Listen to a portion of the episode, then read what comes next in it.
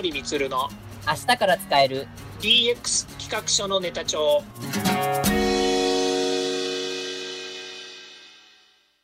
こんにちは。サートプロの近森充です。こんにちは。アシスタントの堀内隆です。この番組は IoT AI 教育事業の専門家近森充が DX デジタルトランスフォーメーションについて実際の事例を交えながら DX とは何か DX でどんな未来ができるかをご紹介します。事例をもとに実際にお客様や社内に提案する企画書に落とし込めるまでの使えるネタのネタ帳としてお届けします。DX 企画書のネタ帳本編第28回目は地方地域単位での DX は可能か地方地域ごとで DX するには何を始めたらよいかということについてお話を伺いたいと思います。よろしくお願いします。よろしくお願いします。まあ、今まで、あの、近森さんにいろいろ、あの、この DX のま大切さとか、DX についてお話をいろいろ伺ってきたんですが、まあ、これは本当に、まあ、日本全国、まあ、喫緊の課題だというところは、まあ、なんとなくすごく感じているんですが、はい。まあ、どちらかというと、この DX とか、あの、DX で話題になるとかっていうところって、まあ、首都圏とか、あの、関西圏とか、要は、その都心や都会の話っていうような、ちょっとイメージがあります。でも、とはいえ、まあね、日本全国の課題であれば、あの、首都圏とかそういったとこだけじゃなく、まあ、大多数を占める、まあ、地方でも、地方や地域単位でももう取り組みを始めないとちょっと厳しいんじゃないかというところがありまして、で、実際に、あの、各地域でもちょっと取り組みをされてらっしゃる近森さんの、ちょっとお話を伺いながら実際にちょっと、あの、事例を紹介したいと思います。はい。や、この DX の取り組みというのは、もう地方地域でももう取り組まなきゃいけないことですよね。そうですね。あの、もちろんその地方、地域で取り組まなければいけないということなんですけども、それぞれのですね、やっぱり地場で活動している人たちは、え DX っていう文脈に限らずですね、もういろんなあの活動はしてますよね。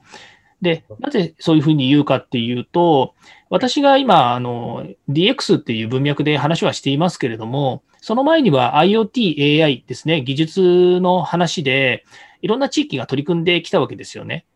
はい、2015年にですね、IoT 推進コンソーシアムができてからですね、これは経産省と総務省が立ち上げた団体なんですけれども、内閣府がえー、国としてですね、これから IoT、AI を推し進めますよと、えー、世界的な、あの、そのそれこそその、えー、 Connected Industries ですとか、えー、 Industry 4.0とかですね、まあ、そういうこと、日本では第四次産業革命というふうに言われてますけど、言われてましたけれども、まあ、そのあたりの話っていうのが2015年からなんですよね。で、そこから各地域、まあ、自治体もそうですし、それから企業もそうなんですけど、IoT 化や AI を活用した新しいビジネスモデルっていうものを取り組んできてました。はい。で、これはあの結構技術にやっぱり特化してたので、えー、やってるよ、やってるよって言ったところで、まあ、あのこれにやっぱり注目するっていうのは、どっちかっていうと、やっぱり技術的な視点を持ってる方たちが多かったんですよね。で、今回 DX、これがデジタルっていう文脈の中で言っているもので言えば、その IoT や AI の取り組みの延長線上にですね、今度 DX っていうマネジメント的な要素が入ったものが、こう、上にかぶさってきているような状態なわけですね。ええ。えで、えー、先ほどの話に戻ると、地域や地方でも、そもそもこの DX のベースになるようなことっていうのはやってきてるんですね。ただ、それをやってるってこと自体を、やっぱり全国津々浦々みんながやってることをですね、あの、こう、新聞市場で賑わせたわけではないので、それが気づかなかったということだけなんですね。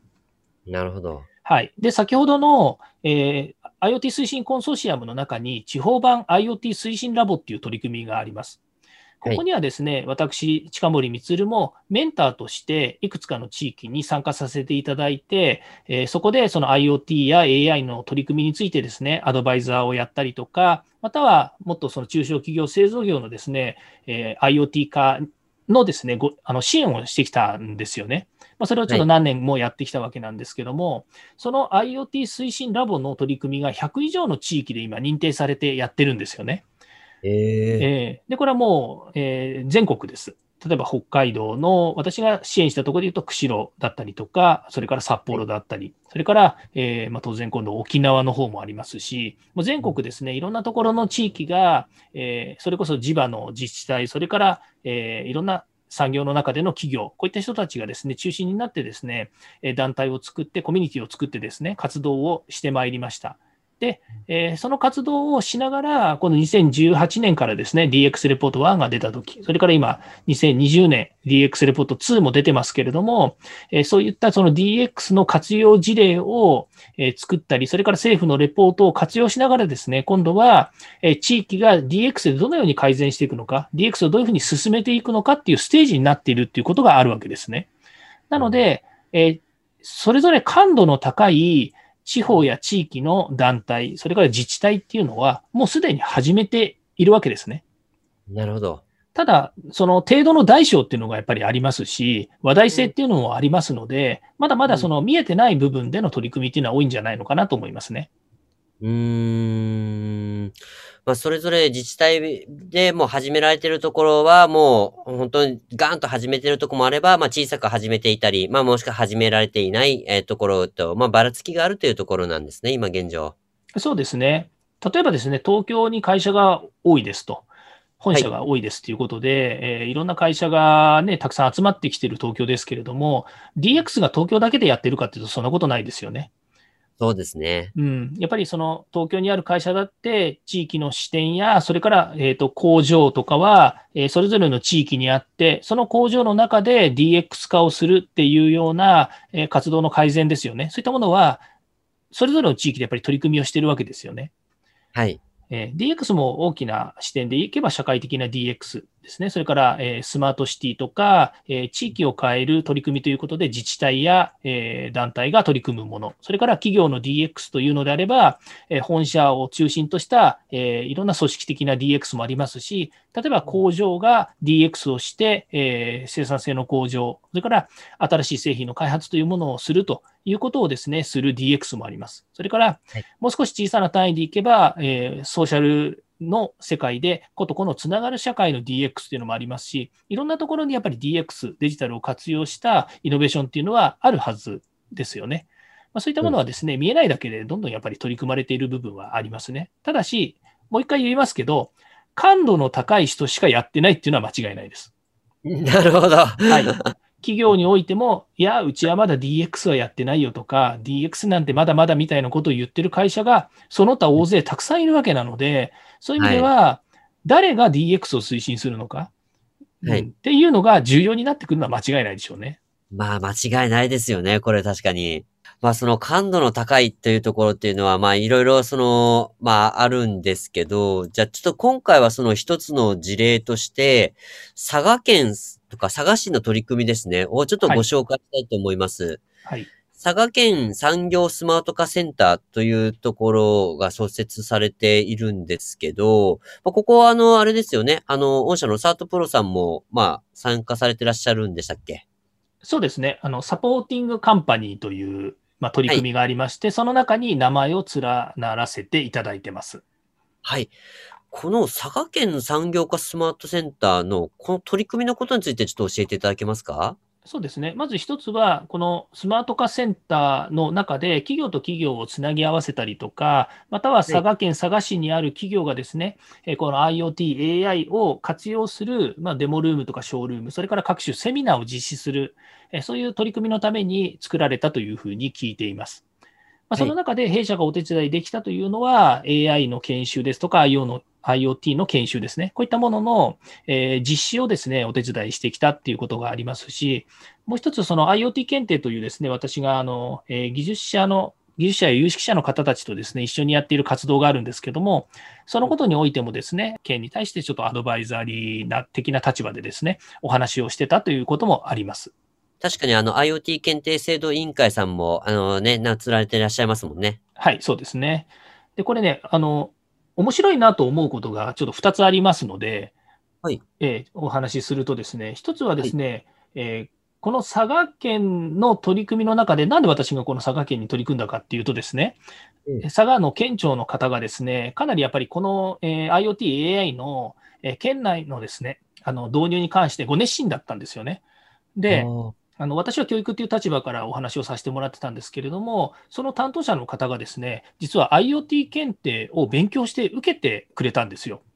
ああ、そうだったんですか。はいで、それがですね、あの、私は本当にあの、ぜひどうですかっていうぐらいのお話しかなかったような気がするんですけれども、まさにその本を買って勉強して、受験までして、で、合格してですね、自分もその IoT の分かる人材として、県の中で、まあ、いわゆるその、えー、中心的にですね、声を上げていくっていうことをされてらっしゃったんですよね。へやっぱり先のですね、えー、少し前にちょっとお話ししたことを言うとですね、誰がその地域で、IoT、AI、DX を推進していくのかっていうことの声を上げられる人っていうのがとても重要なんですよね。うん。うん。もちろんその佐賀県の知事がですね、あの IoT、AI、それからこういう今ですと DX っていうものにですね、かなりご熱心に取り組んでいらっしゃるっていうことは以前聞いていたので、まあ、その流れっていうのもあると思うんですけれども、うん、あの歴代のですね、知事がですね、で、そういうこともあると思うんですけれども、まあ、今回、その、えー、佐賀県産業スマート化センターの中でやっている、えー、IoT、AI、DX のですね、いろんな、えーと、研修とか人材育成とかですね、企業との橋渡しみたいなもの、で、その中にこのサポーティングカンパニーの参加数が178社もあるわけですよ。すごいですよね、このね。えーこの佐賀県っていう地域でですね、これだけのやっぱり大手の会社、まあ私の会社は小さいですけど、あの大手の会社のですね、ラインナあもう名前を見ればですね、本当に IoT のプロの、例えば i スマートテクノロジーズ株式会社ですね。まあ、この会社、朝日鉄工っていう会社が母体の会社なんですけど、そこのですね、IoT の仕組みや可視化するシステムですね。これは全国いろんな製造業にやっぱり入れられているわけですよね。それぐらいの活動している会社も名前を連ねていますし、もう本当大手の会社がですね、はい、この中に、えー、佐賀県の作業化スマートセンターのサポーティングカンパニーの中にですね、本当に名前がいっぱい入ってるんですよね。まあ、そのことだけ見てもですね、その取り組みの凄さっていうのが見えますよね。そうですよね。もう本当、そうそうたる企業もね、地元の坂銀行さんもしっかり、それからインターネットの大手の桜インターネットさんも入ってます。はい。そうですね。で、ここで重要なのは、企業が何をしているのかってそれぞれね、活動を地場で作ってるんですけど、地元の企業と、それからそういった大手の企業ですね、まあ、例えば東京に本社がある、それから世界のどこかに拠点、あの本社を持っているっていう企業もですね、ここに入ってきてるんですけれども、はい、そういう人たちとの橋渡しを県が行うことによって、地場の企業を伸ばしたいっていう、DX 化させたり、IoT、AI を活用させたいっていうですね、本当にそういう試みが現れていますよね。そうですね。うん、やっぱり、あの、地域でできないことの一つに、企業との橋渡しっていうのがあるんですよね。はい。うん。私、あの、先ほど言いましたけど、いろんなところのメンターとかですね、あの、拠点での、その、えー、なんでしょうね、仕事をしていますけれども、はい、なかなかやっぱり地場企業と外の企業を結びつけるのって大変なんですよ。うんで、一つは、あの、やっぱりどうしても大きなお金が発生するんですよね。やっぱ仕事でやろうとすると、どうしてもお金を動きますよね。ですから民間同士でくっつけるのは簡単なんですけれども、やっぱりその費用の問題とかいろんなものがあります。で、そこにですね、自治体が絡んでくると、例えば補助金、助成金とかですね、それから国がやっているいろんな取り組みをですね、えー、組み合わせることができるんですよ。はい。で、そうすると、やっぱり、えー、地元の企業も取り組みを作るために、えー、そういう助成金や、えー、推進、え、金を活用することができます。それから、えー、企業ですね、東京や大阪にある企業も、この佐賀に行ってですね、取り組みを作ろうとしたときに、やはりそういったお金の面でもですね、補助金、助成金っていうものが一つ、まあ、ベースにあるとですね、活動がしやすいっていうのがあるわけですよね。でこれはまあ一つ佐賀県の、えー、事例なわけですけれども、もう一個ですね、佐賀県面白いなと思うのはですね、えーはい、西日本で初めてマイクロソフトがですね、イノベーションセンターを佐賀に作ったっていうのが、これちょっと古い話で2016年の話なんですけれども、あるんですよね。はい、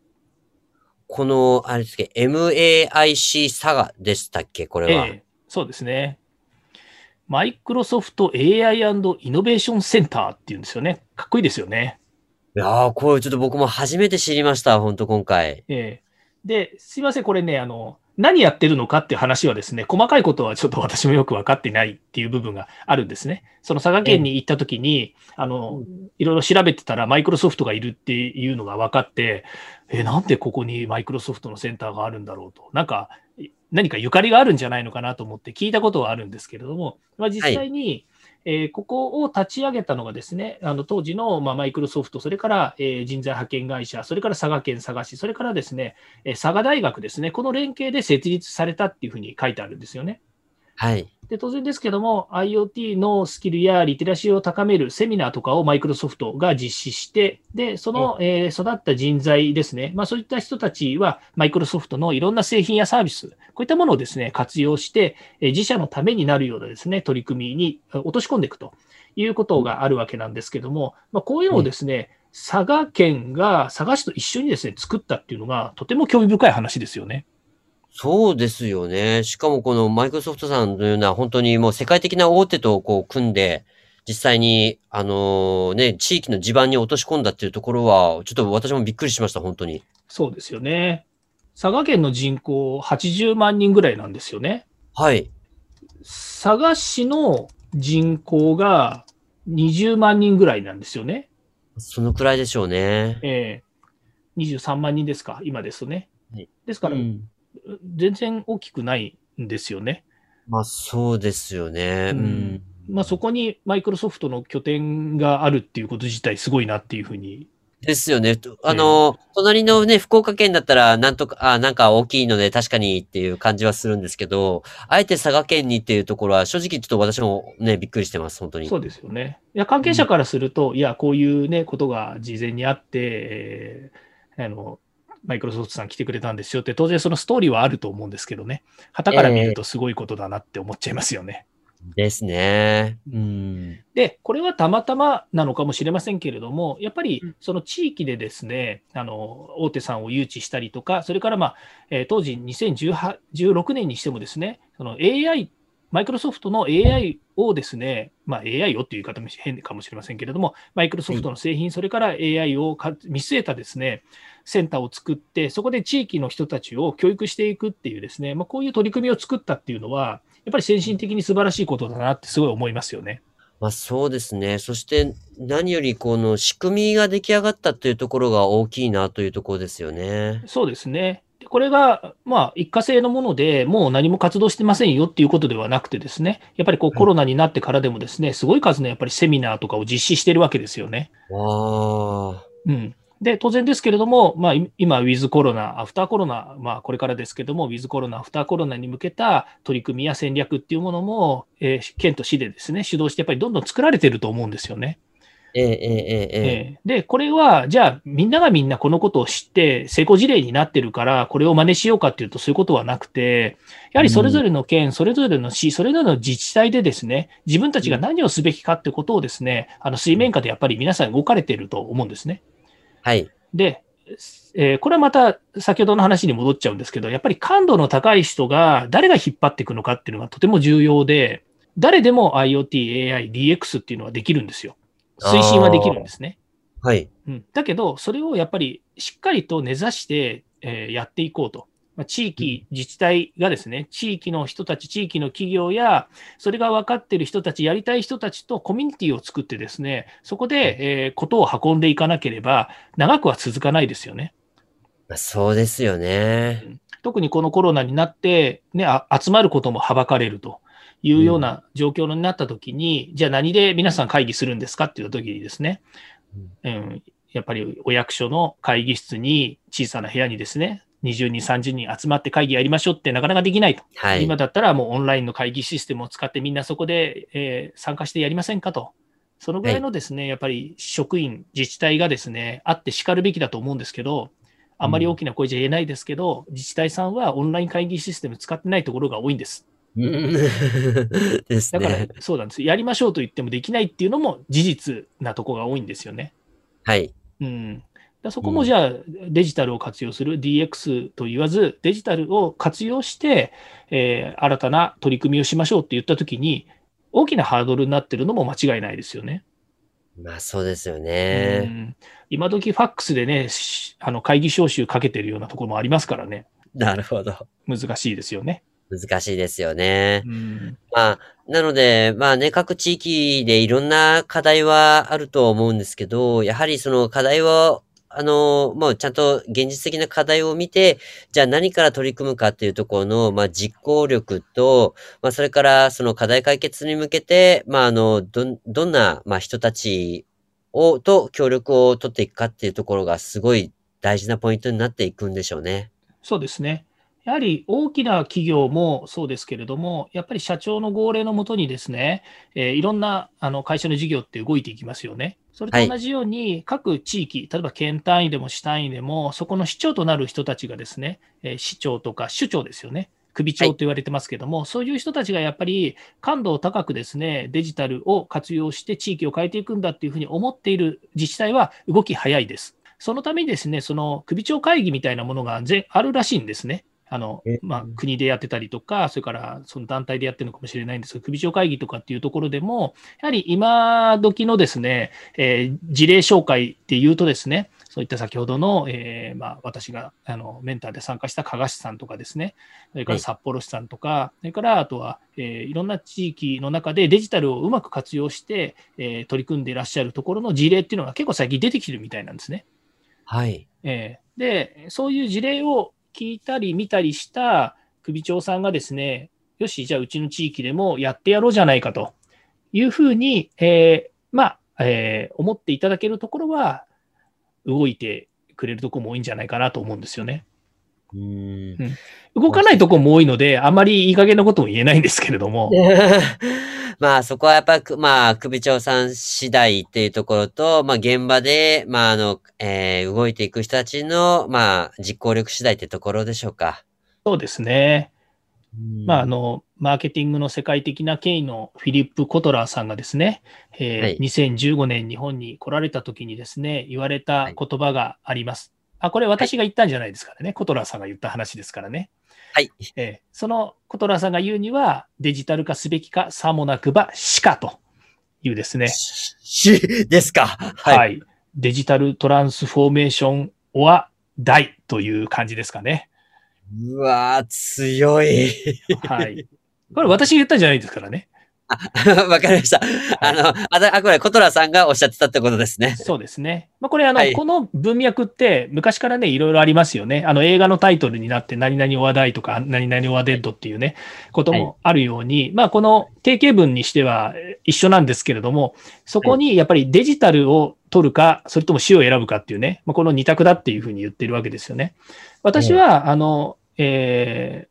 ー、直近で言えば絶対そんなことはないだろうと思うんですよ。うん、あの今から10年後でもデジタルをうまく使って伸びてる人もいれば、デジタル使わないでも取り組めているものもたくさんあると思うんですよね。で、なぜかっていうと、はい、それはアナログな社会だからなんですよ。未だにですね。うん、別にアナログがなくなるわけじゃありませんし、人が人としてですね、やる活動がなくなるわけじゃないです。全部がデジタルになるわけじゃありませんし、